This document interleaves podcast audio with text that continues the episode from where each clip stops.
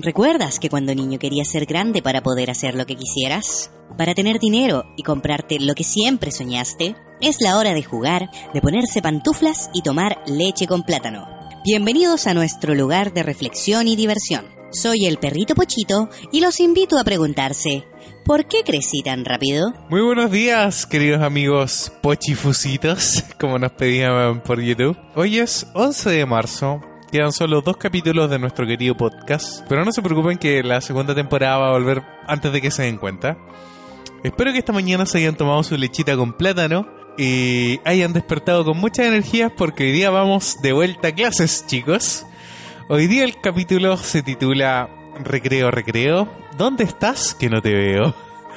Y básicamente queremos hablar de todo lo que significa la etapa escolar, de lo que fue el colegio para nosotros, de todo lo que significa obviamente como forja tu personalidad. Así que me gustaría saber, Francisca Fusilactic, ¿qué hacías en los recreos? Yo me acuerdo que en los recreos, cuando era chica, hablemos primero de la primera infancia. Obvio. chica, dígase, desde el primer año de colegio, no incluido el kinder, porque el kinder era diferente. Eh, nos peleábamos por llegar al, al primer juego que, que como que estaba de moda en ese tiempo. ¿Cuál era? Era la rueda. ¿Qué rueda? Era una rueda, era una rueda, literalmente era una rueda, en la que tú te sentabas, te afirmabas como de un fierro y la cosa giraba en torno a un eje. Ah, estas cuestiones que hay como en los parques. Sí, esas cosas que giran. Como para marearte así. Sí, esas cosas para marearte eternamente, sí. Entonces, yo me acuerdo que se peleaban porque en esa rueda cabían yo creo que 10 niñas apretadas, pero cabían. Ya. Y todos los recreos sonaba la campana y todas salían corriendo porque era como el juego de moda del momento, no sé por qué. Después les dio con jugar a la cuerda y todas saltaban la cuerda, Oh, sí. obvio, que, que no soltaba la cuerda. Es que yo estaba en un colegio de mujeres, po. Entonces Mm. se decidió que muchas jugaban como a la cuerda o jugaban al elástico. Yo no sé si viste compañeras Sí, jugando al elástico, un jugaban elástico súper largo. Saltaban con las pies. Claro, saltaban con las pies. como entre medio. Claro, y como que cada vez se alargaba más el elástico y ya. Nunca entendí ese juego, nunca lo pude jugar ¿No? tampoco. No. Pero eh, uno de mis recuerdos más bacanes del, del colegio y de los recreos eh, fue intercambiar láminas de álbumes. Sí, todo el rato. Pero ella ya estaba más grande. Sí, pero ya vamos a llegar por allá. Ahora que cuando dijiste la rueda, yo me acuerdo que nosotros en mi colegio, así, desde kinder, teníamos unas ruedas de neumáticos ordinarias. Ok. Ruedas de auto. Ruedas de auto así gigantes, pintadas de colores y algunos se subían y era como andar como por una cuncuna gigante porque estaban Ah, como sí. todos puestos Ese así es juntas. clásico. Y otros se pasaban por abajo, así como, pero yo no leía Que en mi colegio había un patio súper grande y había muchos juegos. Había muchos columpios, ruedas. Me acuerdo que había una rueda gigante. Gigante en la que te podías parar encima. Y yo me acuerdo que en un recreo me, me apoyé como con la rodilla en, en el borde de la rueda. Todos estos juegos eran de metal. Este era como de lata. Y me corté la rodilla. Y todavía tengo la cicatriz de, de ese, de ese juego, sí. Sí, Chuta. me acuerdo clarito. Seguridad cero. Cero, cero, totalmente. Muchas compañeras terminaron súper lástimas. También no me acuerdo por qué les daba por saltar de los columpios, onda, tomar como mucho impulso Y tirarse. y tirarse ¿Por para adelante. Suicidio. Y la que caía bien era como la más bacán. Nadie caía No bien. sé, no sé. Y había otro juego que me recuerda un anime que estuvimos viendo que es Asobi Asobase. ¿Ya? ¿Te acuerdas del capítulo en el que tiraban los zapatos bien lejos? Sí. Ya. Hacían eso porque había unos columpios que eran súper altos y largos. Yeah. Entonces te columpiabas como con mucho, mucho, mucho ¿Y impulso. el zapato? Y la que tiraba el zapato más lejos era la que ganaba. Y el zapato llegaba súper lejos. Súper lejos. Nunca mataron a nadie, Pero obviamente ¿verdad? después tenías que bajarte del columpio y correr por tus zapatos. Bueno, en la vida hay que bajarse No, el nunca columpio en matamos a nadie. punto. Sí. Eso, los juegos eran muy bacanes. Me acuerdo también que había un caracol. ¿Qué? Un caracol de fierro. Caracol, eso una estructura. Sí, sí, pero creo que las están sacando porque eran súper peligrosas. Sí. Entonces también les daba, siempre, todo era competencia en los, en los recreos, por lo menos en mi infancia. Eh, se colgaban como del fierro más alto del caracol, ¿cachai? Y dentro como del, del caracol quedaba un espacio abajo. Entonces la que se tiraba de- Desde lo más alto. desde lo más alto hacia abajo y caía bien era bacán. Oye, pero ustedes, tenías como... ustedes estaban entrenadas para el suicidio. Totalmente. y quedaba un espacio, yo creo que como de 50 centímetros cuadrados para caer. Yo nunca lo hice. Todos- no, yo era súper Todos cobarde. tus compañeros van a venir a los Juegos Paralímpicos. La cagó. de Tokio 2020. Paralímpico. De hecho, tengo más, más anécdotas, pero cuéntanos más. Ya conté muchas anécdotas Sí, suicidas. de hecho, sí. No, bueno, yo vengo de un colegio mixto, entonces eh, muchas del yo lo que recuerdo las niñas por lo general jugaban ese tipo de cosas o en los recreos me acuerdo que iban a intercambiar esquelas con niñas de otros cursos sí, y los stickers. Ese es un clásico. Sí, bueno, Sí. la esquela. Me acuerdo de la esquela. Y nosotros jugábamos a la pelota, jugábamos a las láminas de los álbumes cuando, cuando estaban los álbumes de Salo. Eh, bueno, después ya cuando fue la moda de las cartas Pokémon, jugábamos cartas Pokémon. Y. Ah, uno de los juegos así como que todos los papás se oponían porque era como sobresexualizado. Era el caballito de bronce ¿Cuál era ese? donde todos se ponían como con las cabezas así como de espalda, ¿cachai? Y era como una fila humana hacia una pared, ¿cachai? Hacia una pared, y, y ¿ya? donde la gente como que venía corriendo, saltaba, saltaba sobre el cuerpo de la primera persona que enfrentaba y tenía como que llegar lo más lejos posible sobre las espaldas de los compañeros saltando así, eran como Como caballetes saltar un caballete. Exacto, como un caballete, pero un caballete humano muy ¿Qué largo. tenía de sexualizado? No sé. Como que a la mamá no le gustaba que se tocaran. ¿Qué? a, ese, a ese nivel. ¿Cachai? Como que, claro, como que de repente como... Porque se tiraba uno, se tiraba otro, ¿cachai? Y así. Entonces como que de repente los niños punteaban a las niñas. No sé, la verdad yo nunca jugué esa vez. Lo encontraba súper... Súper peligroso aparte. Lo que sí me acuerdo es que teníamos como en la portería del fondo donde venían como los furgones escolares a buscar a los cursos menores. El portón lo ocupábamos como para delimitar el arco.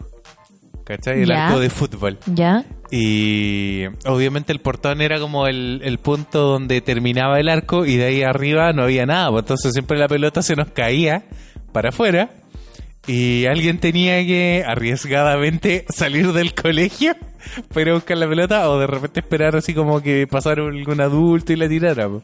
Como, tío, la pelota. Pero me acuerdo que muchas veces alguien tuvo que salir del colegio y éramos como súper revolucionarios. Qué terrible, me acuerdo. Oh, me acuerdo, ahora que me... Estamos me- hablando de la infancia, Johnny, así como de primer año a quinto, sexto no, eso básico, fue, eso o fue estamos como, hablando de eso la fue, media. eso fue como en sexto básico. No, en la media no hacíamos nada. Qué grandote. fome. En sexto básico. Sí, no, en la media nosotros como que el recreo era ir a pararse al sol porque hacía un frío terrible. en Ay, Rengo. sí, yo también. ¿Cachai? Ir a lagartijear, eh, conversar de los animes que Ir a estaban comprar dando. al kiosco y volver a la sala. La verdad yo nunca compré en el kiosco en toda mi infancia. ¿En serio? Creo Pero que... Johnny, está en la pauta. Sí, está en la... está en la pauta que vamos a hablar del kiosco, pero yo la verdad nunca compré en el kiosco. ¿Y entonces qué nos vas a contar del kiosco? Ah, pero es que yo una vez, o sea, mi mamá me acuerdo, que- mi tía Yaque, como ella trabajaba en Santiago, siempre me traía como las mangas de suflito, así como cuando tú vas a comprar el por mayor. Entonces yo no las compraba en el kiosco, yo me llevaba el paquete de papas fritas o de suflitos desde la casa. Ah, qué sano. Súper sano, ¿cachai? Y, y ahí yo, por ejemplo, obtenía mis monitos, los tazos, los tazos. Ya vamos para allá, Johnny, calma. Ya. Eh, pero sí, pues yo nunca compré. Me acuerdo, eso sí, que en la media estábamos empezando a juntar como plata para la gira de estudio, pero de manera autodidacta. Y algunos compañeros, como que una vez a la semana a alguien le tocaba llevar como algo para vender. Yo me acuerdo que mi mamá siempre hacía queque y el queque se vendía como loco. Entonces, de repente ahí yo empecé a como comprarme un queque, un pedacito pay de limón, ¿cachai? En el recreo. Pero lo hacía también como para ayudar a la causa. ¿Cachai? No tanto como para... Le comprabas a tus propios compañeros. Sí, pues vendíamos en nuestra sala. Entonces al final ustedes se autofinanciaron su... Es que también venían de otro... Era un círculo vicioso eso. Claro, no, pero también, Gastemos materiales y nos compramos entre nosotros. también venían de otros cursos a comprarnos. Emprendimientos escolares. Yo Sí. también tenía un emprendimiento, pero eso lo voy a contar después. Es que no se me olvida. Yo, te- yo te lo voy a Si se me recordar. olvida, eh, eh. Mm, pero pero eso eran mis mis recreos. Recuerdo, no recuerdo haberla pasado muy bien tampoco. Había, ¿En serio? Yo sí lo pasaba bien cuando no, era chica. había me mucho bullying. No, a mí me gusta el recreo. Mm, es que Sí. nosotros, por ejemplo, estábamos juntos desde kinder hasta octavo básico. Entonces... Yo me acuerdo de haber llegado en primero y había muchas que habían llegado desde kinder eh, al colegio.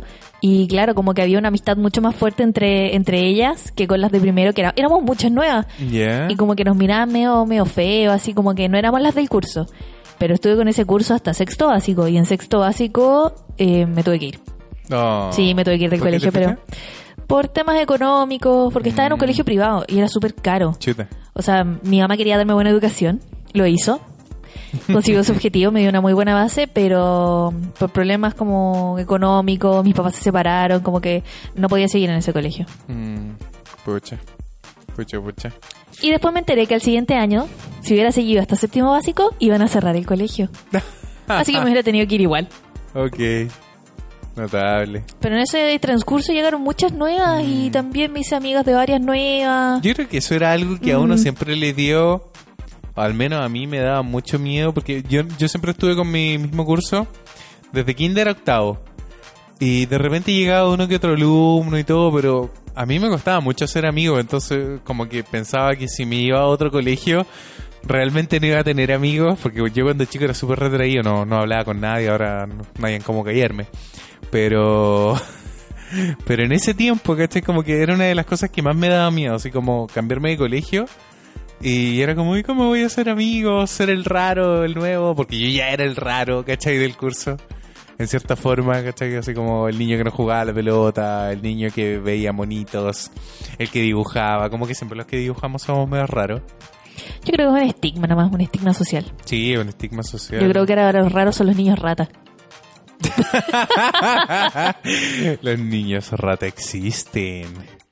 Mm, como que, bueno, también los las construcciones sociales o los estigmas como, ¿cómo se podría decir? Los estereotipos de alumnos han ido cambiando, por Sí, así po. decirlo. Así Sí, que... sí, yo también era de las raras. Entonces Sí. yo también pasé a un colegio nuevo. Me pasó algo como similar a lo tuyo, que tú sales de octavo de una escuela y tienes que pasar a un liceo. Sí, pues. Ya, yo no, yo no pasé un liceo, pasé a otro colegio, pero Mm. subvencionado particular. Yeah. Y entré también en séptimo, que era como lo normal en ese colegio, como de entrar ahí y después salir en cuarto medio, que es el último año. Y también era la rara, pues, la rara, la que no conocía a nadie. Ella estaba como preadolescente, entonces no quería como conversar con nadie, a menos de que tuviera mis mismos gustos. Mm. Y sucede que ese año, cuando entramos, entraron dos niñas más conmigo que eran super otaku. super otaku. Y, y varias nuevas más en realidad, pero, pero como que las nuevas nos hicimos un grupito especial y de ahí como que cachamos que con algunas pegábamos, con otras no, otras se fueron como con los grupos populares y nosotras que éramos como las ñoñas que veían anime, nos quedamos juntas, po. Mm. Y para la última junta que tuvimos conociste a una de mis amigas, porque era Ah, del colegio, sí. que era la, la, la Chio, sí, Ah, super ella, ñoña. ella era muy amor. Sí, muy amorosa, muy simpática. Qué loco. Yo recuerdo Sí, cuando entramos llegué- hartas nuevas, ¿sabes? Yo recuerdo cuando llegué al liceo, eh, fue muy raro, como que justo, bueno, éramos, éramos todos muy desconocidos. Me acuerdo que tu- tenía un compañero de mi antiguo curso de octavo en el curso y era el guan que me caía más mal. Perdo- perdonando la expresión, pero justo de todo el curso, uno de los... ¡Ah! ¡Qué terrible! Pero bueno, eh, pero me acuerdo que el primer día como que, como no conocía a nadie, llegué y me senté y un chico me habló así como que se le notaba que era de campo campo. Y de verdad era de campo campo, ni siquiera era como de Rengo, era de Choapino, que era como una localidad cercana. Choapino. Choapino, que era, sí, no, no como el de los pies. Bueno, la cosa es que él venía como de, de una localidad muy cercana. Salvador, te mando saludos. Y, Ah, ya, muy bien, sí, ¿Tú lo sí lo conozco. y, y él como que me habló, me dijo, oye, sentémonos y pucha, enganchamos caleta, empezábamos a conversar de anime, de, de muchas cosas. Y finalmente estuvimos sentados justo a los cuatro años de liceo. Como que... No, miento, hubo un año que no me senté con él. Y te odió. Eh, no, no sé. Es que me acuerdo que primero me senté con él, el segundo me senté con una niña. Mm. Mm, Y después volví a sentarme con él y después me senté con él. Y así.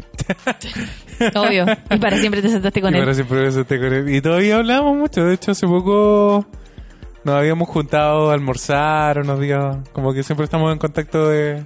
Como que eso de tener compañeros de curso se da cuando hay mucha gente en una sala. Pero en mi primer curso, por ejemplo, éramos como 20, 25 y estábamos solas, así como cada 25 una. alumnas. Sí, las salas eran súper chicas. Era un colegio particular, ¿cachai? Mm. Entonces eran muy limitados los, los alumnos que habían por sala. Mm, Nosotros había- éramos 44. Y había un curso por nivel. ¿Un curso? Un curso. O sea, esa cuestión era como una escuelita. No era una escuela, era un colegio súper grande. Pero cerró, po. problemas económicos. Las viejas se llevaron toda la plata. Las Uh. monjas, sí era de monjas. Chuta. la iglesia haciendo de las Mm. Entonces suyas. siempre estábamos como solas, nunca tuvimos como compañeras de, de puesto hasta como que empezaron a aceptar más alumnas, yo creo que por plata, y ya no caíamos en la sala, entonces como que nos empezaron a apretar un poco. Mm, Y ya cuando me cambié al otro colegio éramos como 42. Éramos caletas, 42. sí. Ya, Sí. ahí viviste. Sí, ahí viví un curso grande. Sí. Qué Pero el colegio aún así seguía siendo de un solo nivel Sí. por curso, sí. Mm. Creo que en kinder habían como tres o cuatro kinder, pero... Pero mi curso era uno solo. Me gustaría pasar a un tema, ya que hablamos un poco de las relaciones con nuestros compañeros, a un tema muy particular que te pasa en el colegio y después te toca en la universidad y sigue siendo terrible por el resto de tu vida, que son los trabajos en grupo. ¡Yay! ¡Yay! ¿Quién no tuvo que hacer un trabajo en grupo? Y todos sabemos que el estereotipo, siempre hay uno que no hace nada, siempre hay uno o dos que lo hacen todo, y siempre hay uno que se lleva la gloria y no hizo tanto. Sí. ¿Por qué pasa eso? No ¿Maldición? sé, no sé. No ¿O sé. por ¿Qué pasará con esa gente por- después? Por, por qué si todos estos niños saben que siempre se obtienen los mismos resultados, eh, después finalmente eh, se sigue haciendo? O sea, yo me acuerdo que a- hace un tiempo hablábamos de que en alguna universidad incluso se hacía la tesis de a dos personas. Sí. Eso lo encuentro como extrañísimo. Porque a la larga, no sé, yo siento que los niveles o las aficiones de las personas para los temas de título, por ejemplo, tal vez en una carrera más libre como la de nosotros, son súper distintas. Entonces, como que juntar a dos personas para realizar un proyecto de título es como súper extraño. A menos de que sea un proyecto demasiado complejo. Claro, o, o que tenga distintas etapas, claro, pero que requiera como profesionales de, de distintos como rubros, por así decirlo, o, con- o distintas áreas de diseño, pues por decirte como un diseñador web con un diseñador front-end, con un back-end, o no sé, estoy, estoy como divagando un poco ahí, pero, pero no sé si, si se entiende mi punto, que es como extraño, no sé si es tan beneficioso como educativamente hablando, sobre todo en, el, en las etapas escolares. Yo creo que tiene que ver con las relaciones interpersonales. No se trata solamente, ¿cachai? De... mm, Es lo que puedes llegar a lograr eh, trabajando en equipo. Yo creo que va por allá el objetivo del- de los trabajos en grupo. Sí, es cierto, pero por ejemplo, cuando lleváis tantos tiempo, por ejemplo, no sé, cuatro años de, de compañeros de curso, y Tú ya sabéis cuáles son los que trabajan y cuáles no. Exactamente, y siempre quedaba uno con el que nadie quería trabajar, Porque no hacía porque nada. no hacía nada, exactamente. y o lo hacía mal. o lo hacía mal, y después la profe, o, o quedaban tres por decirte que no hacían nada, y más encima terminaban juntos, y después bueno, terminaban repitiendo, y, y todo mal. O la profesora terminaba poniéndolo como co- con buenos grupos, ¿cachai? Y a la larga era una lata porque eh, molestaba, al, o sea, por lo general eran personas que más encima no congeniaban, po. ¿Cachai? Pero es que eso te va a pasar en la vida, pues, Johnny. Sí, te va a va a pasar. en la vida con tus compañeros de trabajo, con tu familia, con, con quien sea en la vida. Mm. Lamentablemente, lamentablemente hay que saber trabajar con el tipo que no sabe hacer nada. Mm. Mm. A mí, por ejemplo, una vez me pasó. di- Discrepo, discrepo, pero bueno, sigamos a ver. Me pasó que me metieron como ya grande, como en séptimo octavo, así con un grupo como de las. Eran como las. ¿Cómo se dice? No eran las de excelencia, pero eran como las mejorcitas del curso. ¿Cachai? Y yo era nuevo. Entonces me metieron en el equipo y como que creían que yo no me la podía. Ah, que o no que yo era tonta y que yo no iba a poder hacer nada. Todavía me acuerdo de ellas, pero no las voy a nombrar. Por si me están escuchando. Sí me acuerdo de todas y cada una de ellas. Y... Ah, ya son las de los muñecos vudú. Sí, esas. Esas mismas. Esas mismas, las que tienen agujas en los ojos. ¿Cachai? Y me sentí súper discriminada, pues entonces al final le hablé con la profe, le dije, como sabe que yo no puedo trabajar con ellas porque no me dejan trabajar, y me fui como con el grupo de mis amigas, ¿cachai? Ya. Que habían terminado solas. Al final igual terminé haciendo el trabajo yo. Pero pero igual tenía como un poco del apoyo de mis amigas. Por último, el apoyo moral, ¿cachai? Claro. Ya tenía el apoyo moral de ellas, daba lo mismo si tenía que hacer el trabajo yo. Mm. Pero las otras ni siquiera se dieron el tiempo como de preguntarme o, o de, de, de conocerme, Qué. ¿cachai? Qué lata eso. Y más encima en un curso chico. No, en el, en el curso de 42. Ah, en el de cuarenta y tanto ya. Sí, ahí, ahí yo creo que se entiende un poco, porque de hecho es imposible como... Por ejemplo, yo cuando era chica me gustaba de repente como hacer trabajos en equipo con personas que yo sabía que les costaba más. ¿Ya? Porque yo cuando era chica me, me- era más, más pilla. Y no me costaba tanto hacer algunos trabajos. Entonces Ya. yo decía como, pucha, yo sé que nadie va a querer hacer grupo con ella, yo hago grupo con ella. Y yo sabía que al final ella no iba a terminar haciendo mucho del trabajo, pero yo igual la quería ayudar, ¿cachai? ¿En Tenía buenas intenciones, sí. Oh. Sí, que pasaba mucho en, en mis cursos. Como que siempre había alguien que estaba como estigmatizado. qué buena o- niña. Yo era muy buena. ¿Qué pasó? Yo era muy buena, pero igual me hacían bullying. Porque era muy buena. muy inteligente. Claro. Y, y esas cosas son, son como cosas lindas que recuerdo del colegio. Que no sé si las personas con las que trabajé lo habrán valorado. Mm, Pero si me están escuchando, yo me acuerdo. yo me acuerdo.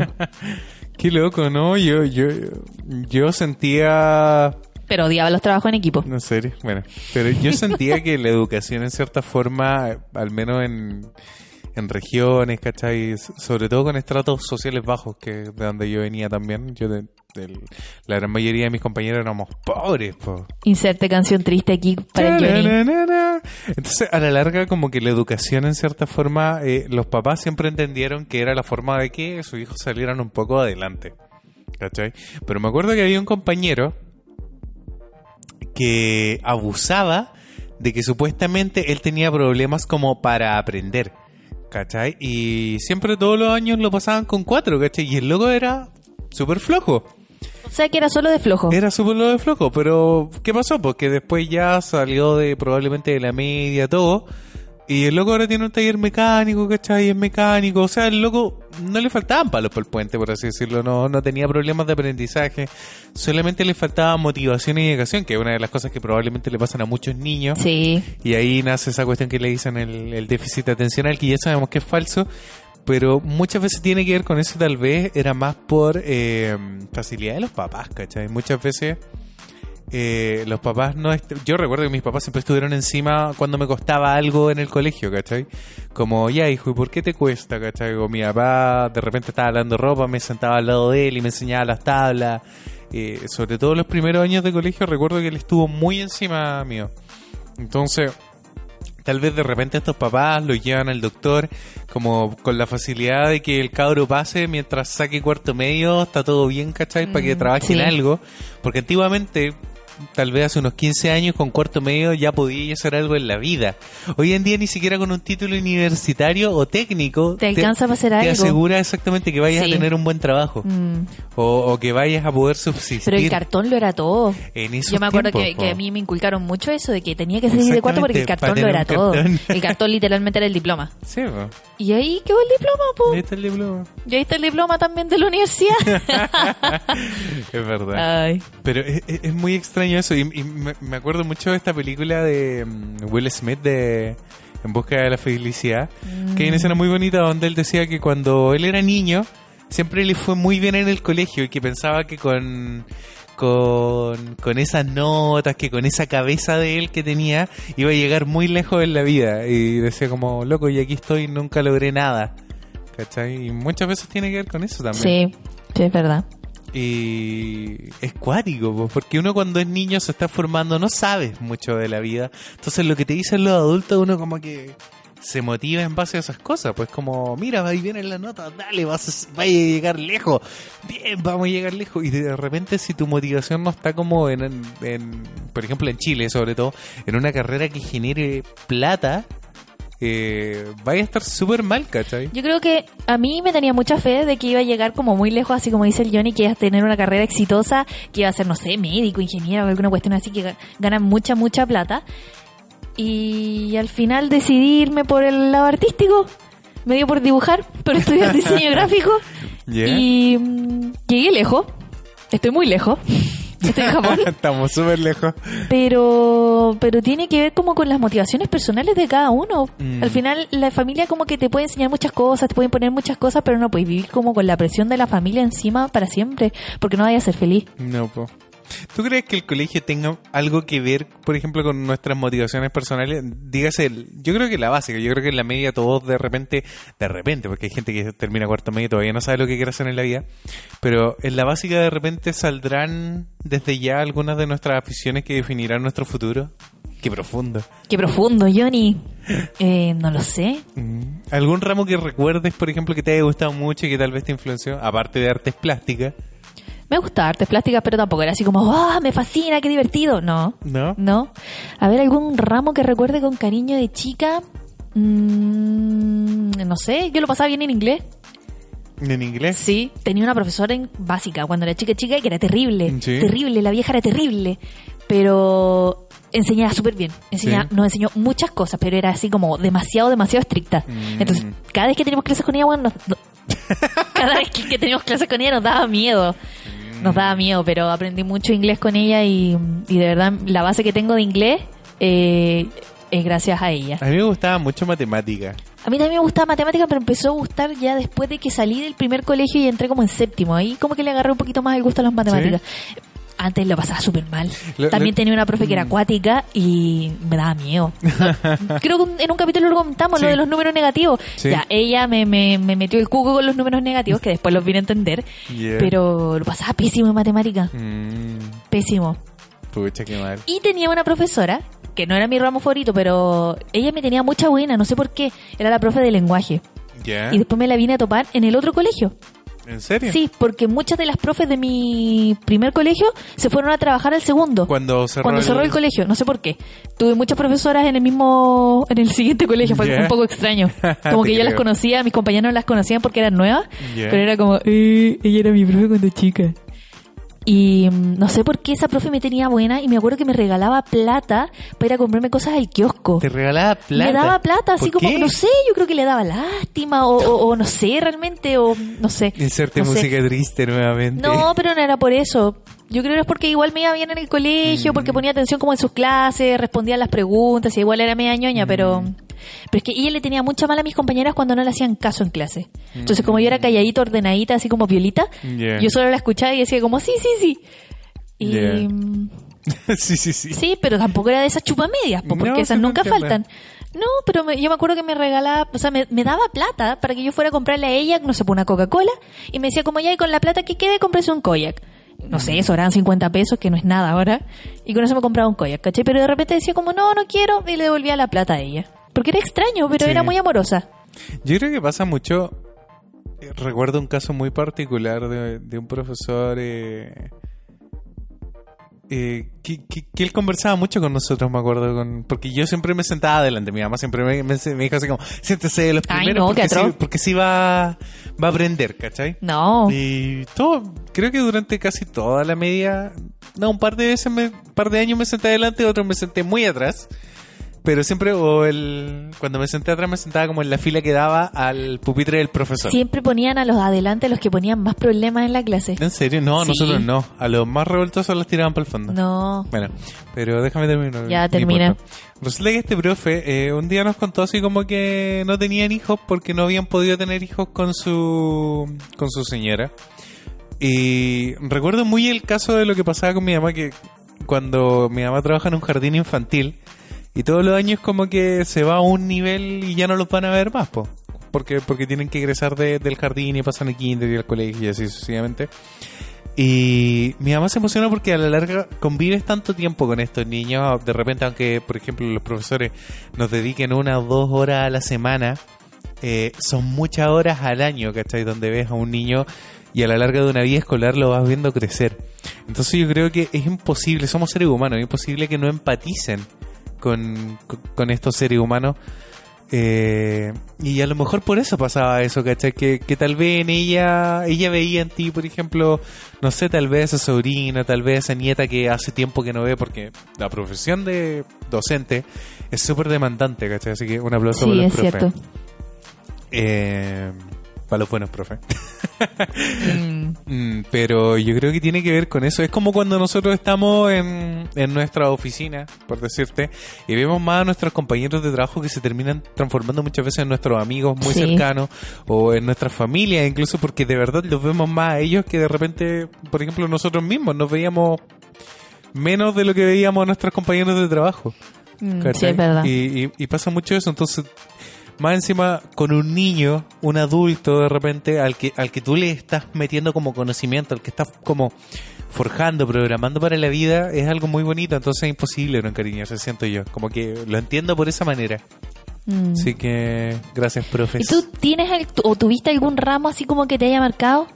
Mm, así como que me haya marcado ramo ramo no recuerdo unos talleres extra programáticos que siempre me encantaron que ah, teníamos un taller extra programático de artes plásticas donde salíamos a dibujar o creo que era la ciudad y me acuerdo que uno hubo una vez que salimos a sacar fotos y creo que ahí fue como cuando me- por primera vez me empezó como a picar el bichito de la fotografía muy chiquitito pero nunca tuvimos plata para comprar una cámara en la Mm, casa Pobrecito. hasta que yo ya a la universidad y tuve y ahora aprendí a usarlas bien, ¿cachai?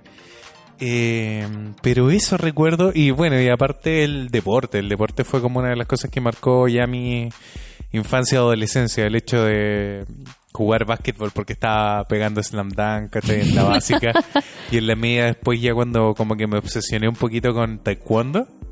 ¿Cachai? Pero. Porque estaba, hu- hubo unos años en que estaba muy peligroso hasta Rengo. Y nos intentaron saltar. Y me acuerdo Wow. que para aprender defensa personal, Ah. mi mamá me dijo así como: Ya, inscríbete. Si hace rato que tenía ganas de ir a aprender. Mm, Yo también tuve unos talleres así extra programáticos que también recuerdo con harto cariño. Mm. Uno fue eh, de Mini Cheerleaders, que lo comenté en el capítulo de los dibujos animados. Sí. Sakura Card Captor. Que yo me creía Sakura Card Captor, que también estaba pegando mucho, pero era más chica. Era, fue antes de que dieran Sakura. ¿Ya? Y me metí a ese taller y lo pasaba súper bien. Y me acuerdo que, no sé, pues habían como esta revista de gimnasia, que era una actividad que hacían una vez al año cuando mostraban como a todas las niñitas haciendo diferentes tipos de actividades físicas y venían los papás y, y ponían música y qué sé yo. Entonces ahí tuvimos una presentación de Charlie y fue muy divertido. Mi mamá me hacía los pompones y teníamos como uniforme, era súper, súper gringo pero súper bacán. Otro taller que tuve fue eh, de cocina. Ah. El gran taller de cocina, sí, esto se lo comenté el Johnny antes de, de hablar.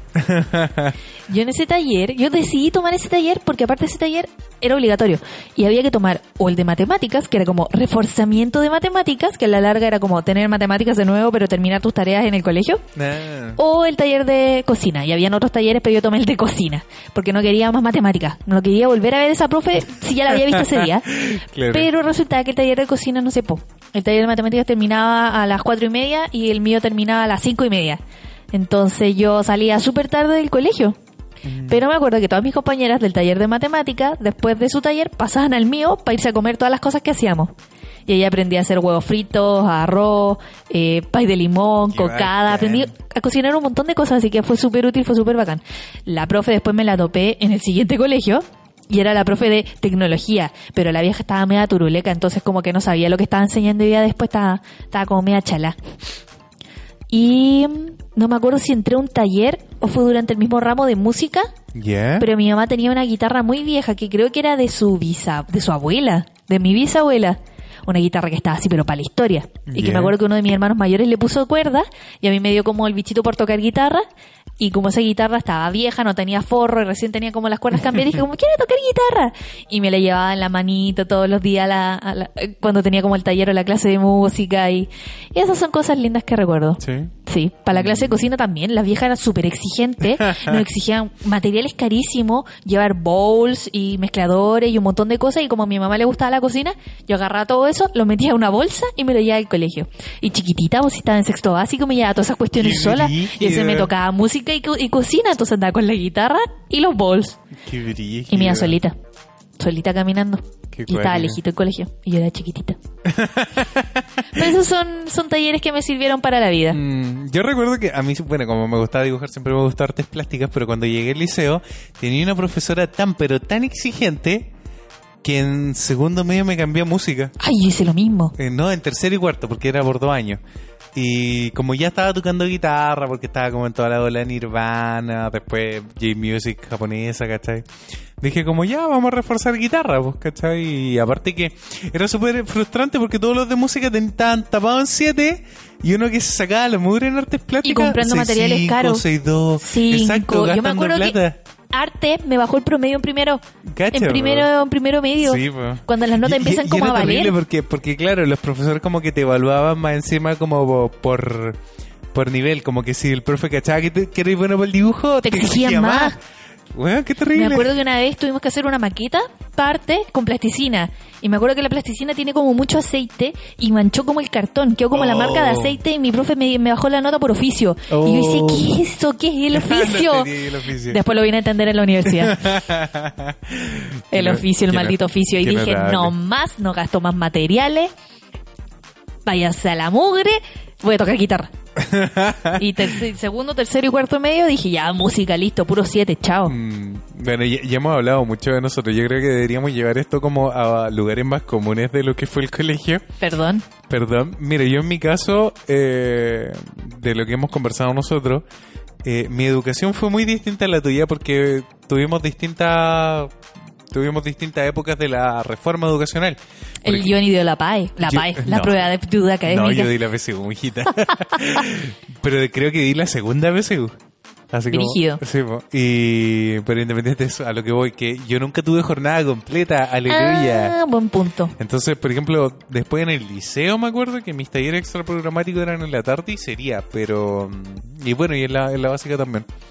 Pero era muy agradable porque de esa forma yo siempre me podía ir a la casa y almorzaba en la casa. po. Pero me acuerdo que en la básica hubo un tiempo en que mi- mi- mis dos papás estuvieron trabajando y me inscribieron como en el almuerzo del colegio, de la escuela Ya, 2. la minuta. No, no, ¿No- no tenían minuta? No, La minuta era donde como que te El mostraban menú, el menú mensual de lo que iba a comer el niño si lo inscribía como al menú del, del colegio. Acá nada. Ah, no, acá ya era sí, pero es que era olla. privado, entonces tenía que pagar aparte, no Ah, ya, estaba po. incluido en la No, po, mensualidad. No, no, esto era, esto era del. Entonces del- igual podía del elegir. gobierno. Ah, no, bueno. No, nosotros nos daban un, nos daban un jurel que venía con huesitos, con Ay, arroz. qué asco. Asqueroso, era, era, era como el cadáver del pescado en el arroz. ¿Cachai? Aún así las tías eran muy cariñosas, nada que decir.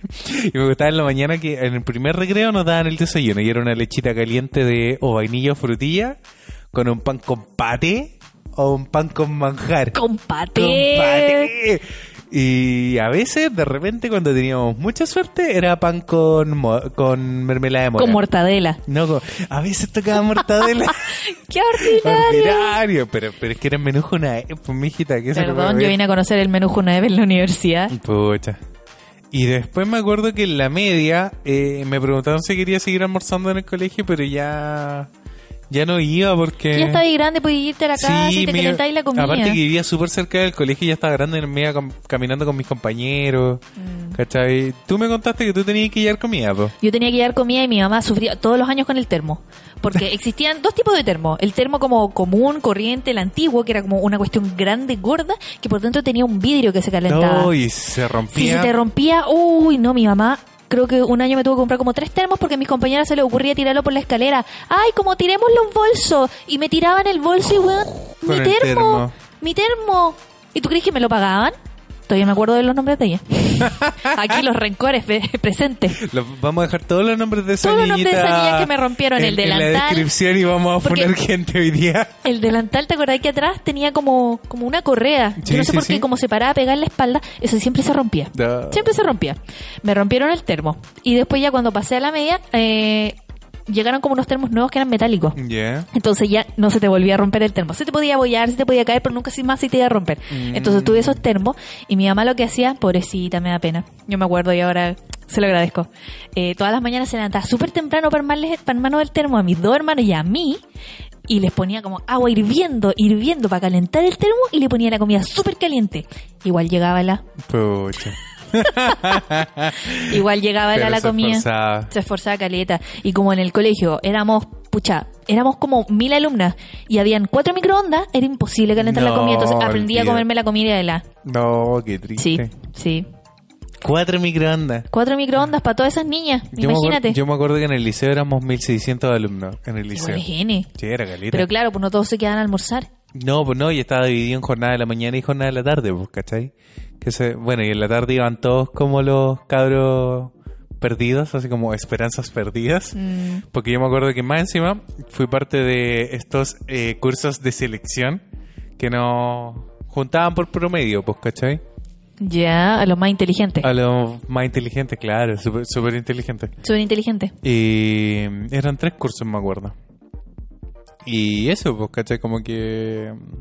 O sea, en su momento se, se- entendía, ¿cachai? Porque ya era para no juntar eh, A la chusma. a la chusma, claro, en esos tiempos de discriminación. Pero claro, hoy en día, por ejemplo, si lo pensáis un poco, eh, tiene muy poco que ver con la calidad de los profesores del colegio, pero también se entiende que hay mucha gente que viene de condiciones hasta delictuales, ¿cachai? Entonces, hoy en día, por ejemplo, mi mamá en el mismo jardín siempre nos cuenta, porque llega gente que los niños, los niños de 3, 4 años se roban cosas del jardín, ¿cachai? ¿En serio? ¿En serio? Así como que Oh. ya saben robar billeteras, ¿cachai? ¡Ih! ¿Verdad? Sí, pues tu Sí. mamá nos va a contar esas ¿Cachai? cosas. Chan, chan, chan. Chan, Bueno. chan, chan. Entonces, hoy en día igual la situación está súper complicada. Bueno, hemos visto los casos de violencia con los profesores. Complicado, complicado. Pero estamos hablando de cosas lindas Sí, del colegio. volvamos a los desayunos. bueno, ¿tú en qué te ibas al colegio? Al principio me iban en transporte escolar, cuando había buena situación económica, sí. ¿Ya? Sí. Porque yo me tenía que ir a mi colegio y mis hermanos iban al suyo que estaba en otro lado. Entonces mis papás no nos podían llevar porque no tenían auto. Mm. Y vivíamos lejos. Entonces nos pasaba todas las mañanas a buscar súper temprano el furgón escolar y después de la tarde también nos iba a dejar. Pero ya cuando estábamos como más grandes, cuando yo estaba como en sexto básico, mis hermanos estaban como en tercero, primero básico, si eran chicos, chicos, eh, mi papá empezó a llevarnos al colegio. Ya. Y él nos llevaba en la micro y todo. Qué y. y sí, no era tan lindo, pero, pero nos llevaban al colegio. Ya después cuando estábamos más grandes, cuando ya me cambié de colegio, ya estaba Pailona y el colegio me quedaba a dos cuadras, así que me iba caminando. Mm. Porque me cambié muchas veces de casa. Y, pero el furgón también era una de las cosas que, que recuerdo, no sé si con cariño. Pasaron muchas cosas en ese furgón. Yo fui al furgón creo que los dos primeros años y varias veces me perdí en el liceo y después la tía tenía que volver a buscarme, era terrible. Pensaba que me iba a quedar en el colegio para siempre. Y... Esos miedos, de- Sí, lo hablamos en el capítulo sí, de los en miedos. el capítulo de los miedos. Y mis papás me acuerdo que me hacían como una... Me iba, después me mandaban en colectivo, ¿cachai? Y me hacían como el, el colectivo de igual cobra escolar, creo que eran 150 pesos en ese tiempo.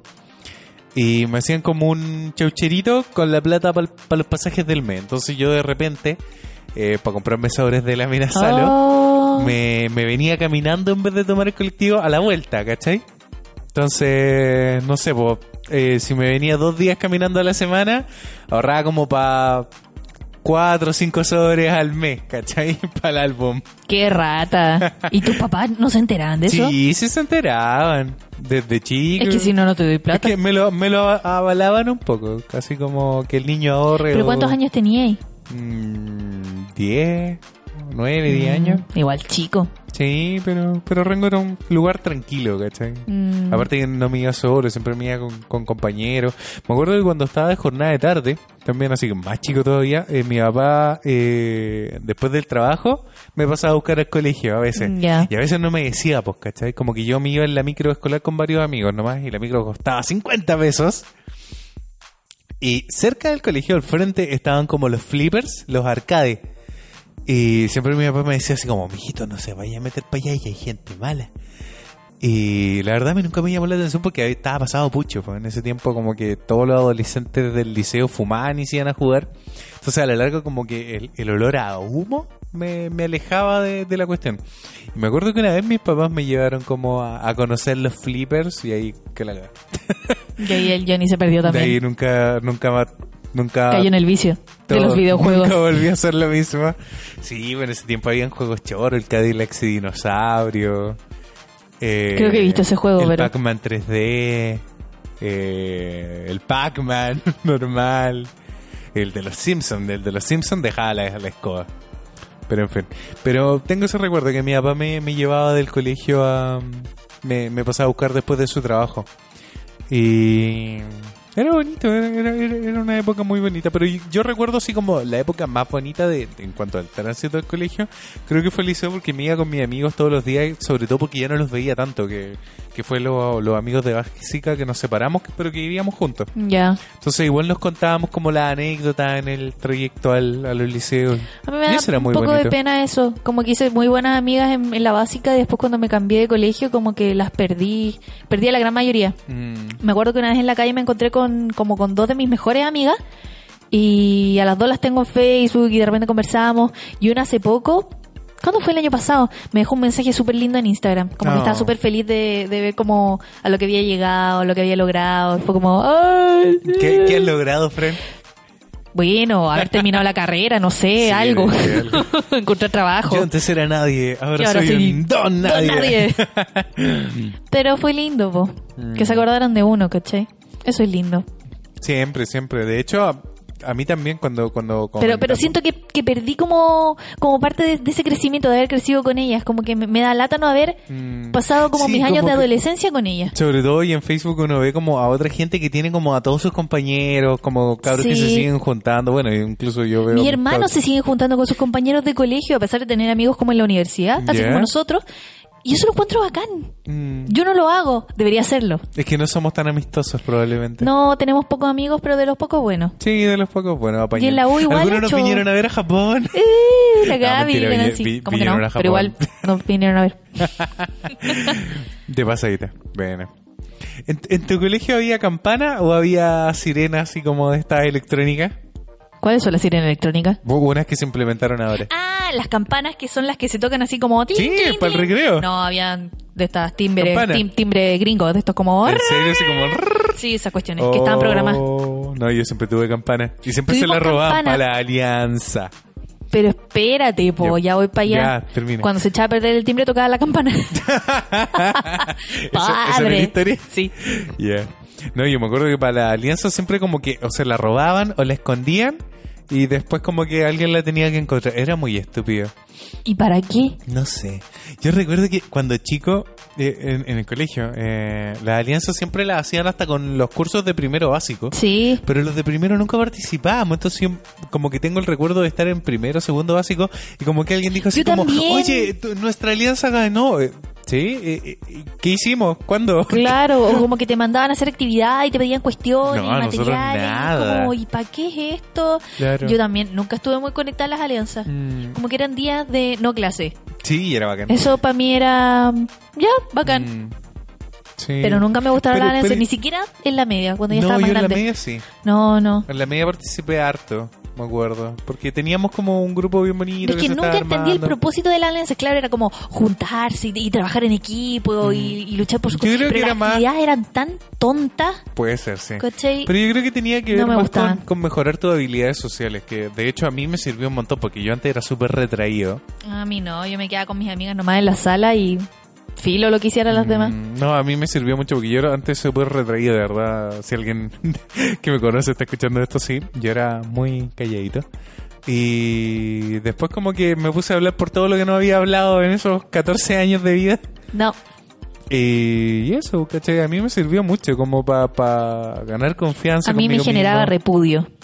¿Por qué? No sé, nunca me gustaron las alianzas. La, primero porque habían actividades que eran demasiado sexualizadas. Puede Como ser. que a todas les gustaba, no sé, dependiendo de la temática que le tocaba como al curso. Ya. Eh, ¿Pero ese era un colegio mixto? No, pues era de, puras mujeres. ¿Toda tu vida Toda fue- mi vida fue de mujeres. Oh. Y me acuerdo que un par de alianzas trajeron como cursos de otros colegios que eran solo de hombres. Ya. Y quedaba, pero. No, te creo. No, mal, no, se ponían como tontas. Entonces, ah, no, Oh. no, me acuerdo y no. Me acuerdo que una vez ¿Te da mono? Me da mono, me da mono. Querían que dibujara, porque como yo era la que dibujaba en el curso, querían que dibujara el lienzo de la alianza, el que representara como No, la alianza. Yo varias veces tuve que hacer eso. Y les dije que no. No, ¿en serio? Estoy haciendo cara así como, no. Y no me vas a obligar. Uy, que se indignaron. No sé si ganaron. Creo No. que ganaron un par de veces, Sí. pero no. No, yo no, me acuerdo no, cuando no. cuando la iglesia tenía como más relevancia acá y, y yo tuve que hacer la primera comunión. También habían como alianzas por iglesia. ¿Cachai? ¿Qué? En serio, sea, hay muchas iglesias en Rango. Y mi mamá me ofreció para dibujar una iglesia entera. Me acuerdo que pasé toda una tarde dibujando esa wea. Fue terrible. Perdón, tengo rabia. Mamá, eso no se hace. Mamá, eso no se hace. Sí, me, me, me cargaba como que... Es una cosa que espero yo también como padre algún día. eh, no van a gloriarse de los talentos de un niño, ¿cachai? Porque de repente es como... Ay, mi hijo es tan inteligente, quiero que lo postulen a tanto. Claro, no, Creo mi hijo... mi- eso, bueno, pero, pero- eh, mi hijo sé como el dibujo, él que lo haga, ¿cachai? Claro, y si el niño no quiere, Loco, así como... ¿Qué te pasa? pregúntenle primero. Sí, Perdón, sí, perdón. mamás, eso no se hace. Sí, no se No, hace. Usted no lo haga. Exacto. A menos de que el niño venga y diga como, yo quiero participar. No, onda, a mi mamá le hubiera encantado que yo participara en catequesis en el colegio. Sí. No, No. no, no. No, qué terrible. No. Pero no. o en la qué- pastoral, qué esas terrible. cuestiones que había como en, en Sí. el colegio antes. Malditos colegios católicos. Sí, verdad. A mí me molestaba eso, bueno, siempre me molestó un poco de que se enseñara solo la religión católica. Había un meme dando vuelta por ahí que todas las, esas horas de religión que perdimos podríamos haberlas aprendido a usar Excel. Loco. Sí. y ahora seríamos adultos Yo de hecho saqué, yo, saqué como una especie de diploma en Excel, Word y PowerPoint de un curso que hicieron en el colegio. Ya, Que era como un curso al que se postulaba y era como del Mineduc y no sé qué. ya. Y de repente como que al fin de año están entregando los diplomas como al colegio en general y de repente me nombran a mí. Y yo no tenía idea. Ni siquiera había preparado y me dieron un diploma. Qué buena. Porque había probado el curso. Ahora no me acuerdo de nada. Buena. Pero yo soy, yo, yo acuerdo, era bueno, también, proficiente po, en Excel. como en los últimos años ya de liceo, nos hicieron como clases extra programáticas de computación general. Y ahí nos enseñaron a ocupar Excel, a ocupar Word. Me enseñaron a crear mi primer correo electrónico. Sí, a mí también. Porque en ese tiempo como que no todos teníamos computadores, el internet Mm. recién como que estaba floreciendo. Porque conectarse por teléfono era horrible. No, po. y tener salas de computación era súper Sí, caro. era súper caro, exactamente. Yo me acuerdo cuando, la primera vez que vi el Paint, así como que mi cabeza explotó. La mía igual. en fin. Pero muchas cosas han cambiado con el tiempo. Obviamente, como chiste de Dino Gordillo. Yo, Johnny. Los tiempos han cambiado, mijito.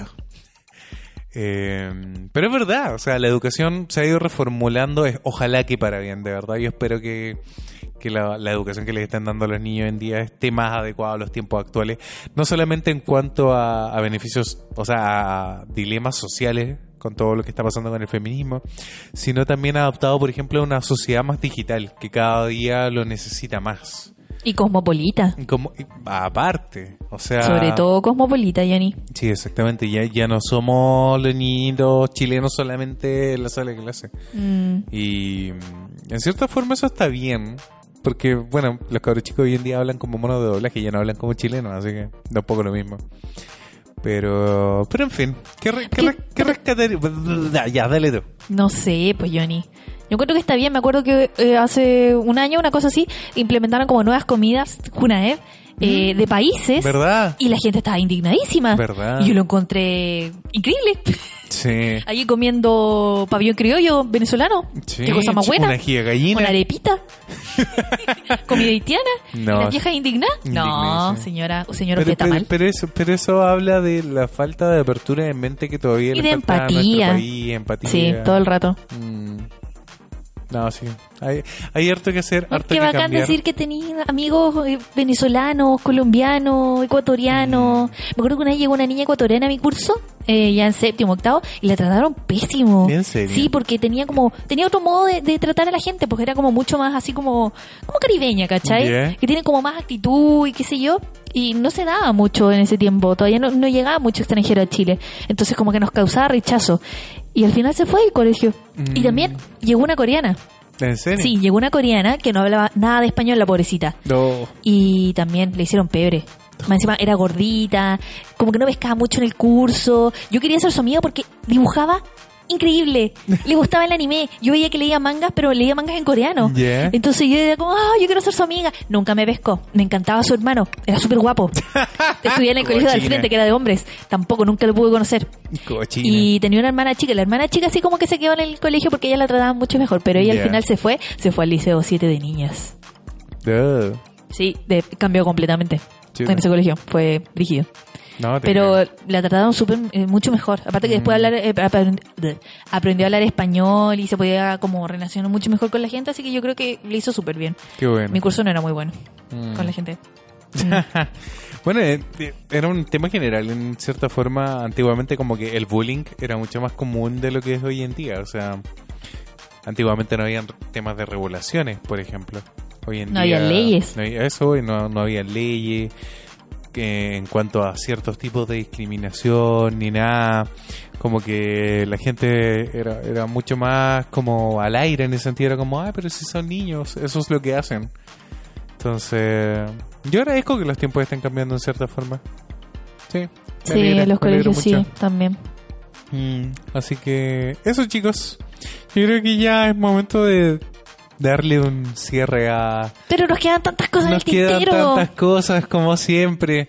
Pero yo creo que para un capítulo número 2 del colegio, por ejemplo... También no- nos falta el capítulo de la universidad. Sí, no, no hablamos de las colaciones, de... de, de- Oye, las colaciones. de las colaciones, de los materiales. Mm, quedaron muchas cosas todavía. Sí, por ejemplo, a tu hermano siempre se le perdían los lápices. Oh, sí, tengo muchas anécdotas para eso. Pero yo creo que otro día vamos a hablar de los materiales y las colaciones. Sí, y muchas otras cosas más, yo creo. Mm, sí. Sí, me acuerdo, eso me da risa. Sí, por ejemplo, de repente, chicos, cuéntenos ustedes también si se, le- se acuerdan de algo que no, no logramos tocar en el tintero. Yo recuerdo también cuando chico que eh, un par de veces llevé un juguete al colegio y no voy a hablar de eso ahora, pero Típico. típico. Típico. Algo pasó con ese juguete. Sí, sí, también lo- llevar juguetes al colegio. Ese Eh, es otro tema. Era otro, otro asunto muy particular. Mm, Así que... lo trataremos más adelante, tal vez, en la segunda temporada. Obviamente, obviamente. Se vienen muchas cosas todavía. Pero Oh, cuéntenos, pero ¿cómo eran sus eso, años eso. de colegio? Ya, chicos. ¿Cuáles son sus lindos recuerdos? Les recordamos que la próxima semana es, Es el nuestro último capítulo. capítulo. Va a ser un capítulo muy especial, de verdad. Eh, muy profundo, muy melancólico tal vez. Pero esperamos que lo disfruten y va a ser un bonito cierre para esta primera temporada y este experimento al que llamamos Porque crecí tan rápido. Eh, con mucho cariño chicos, los dejamos y nos vemos la próxima semana. Adiós. Adiós. Recuerden amigos, no olviden dejar su comentario y compartir este podcast. No abandonen al niño que llevan dentro, al niño que algún día fueron. Y nos vemos el próximo lunes.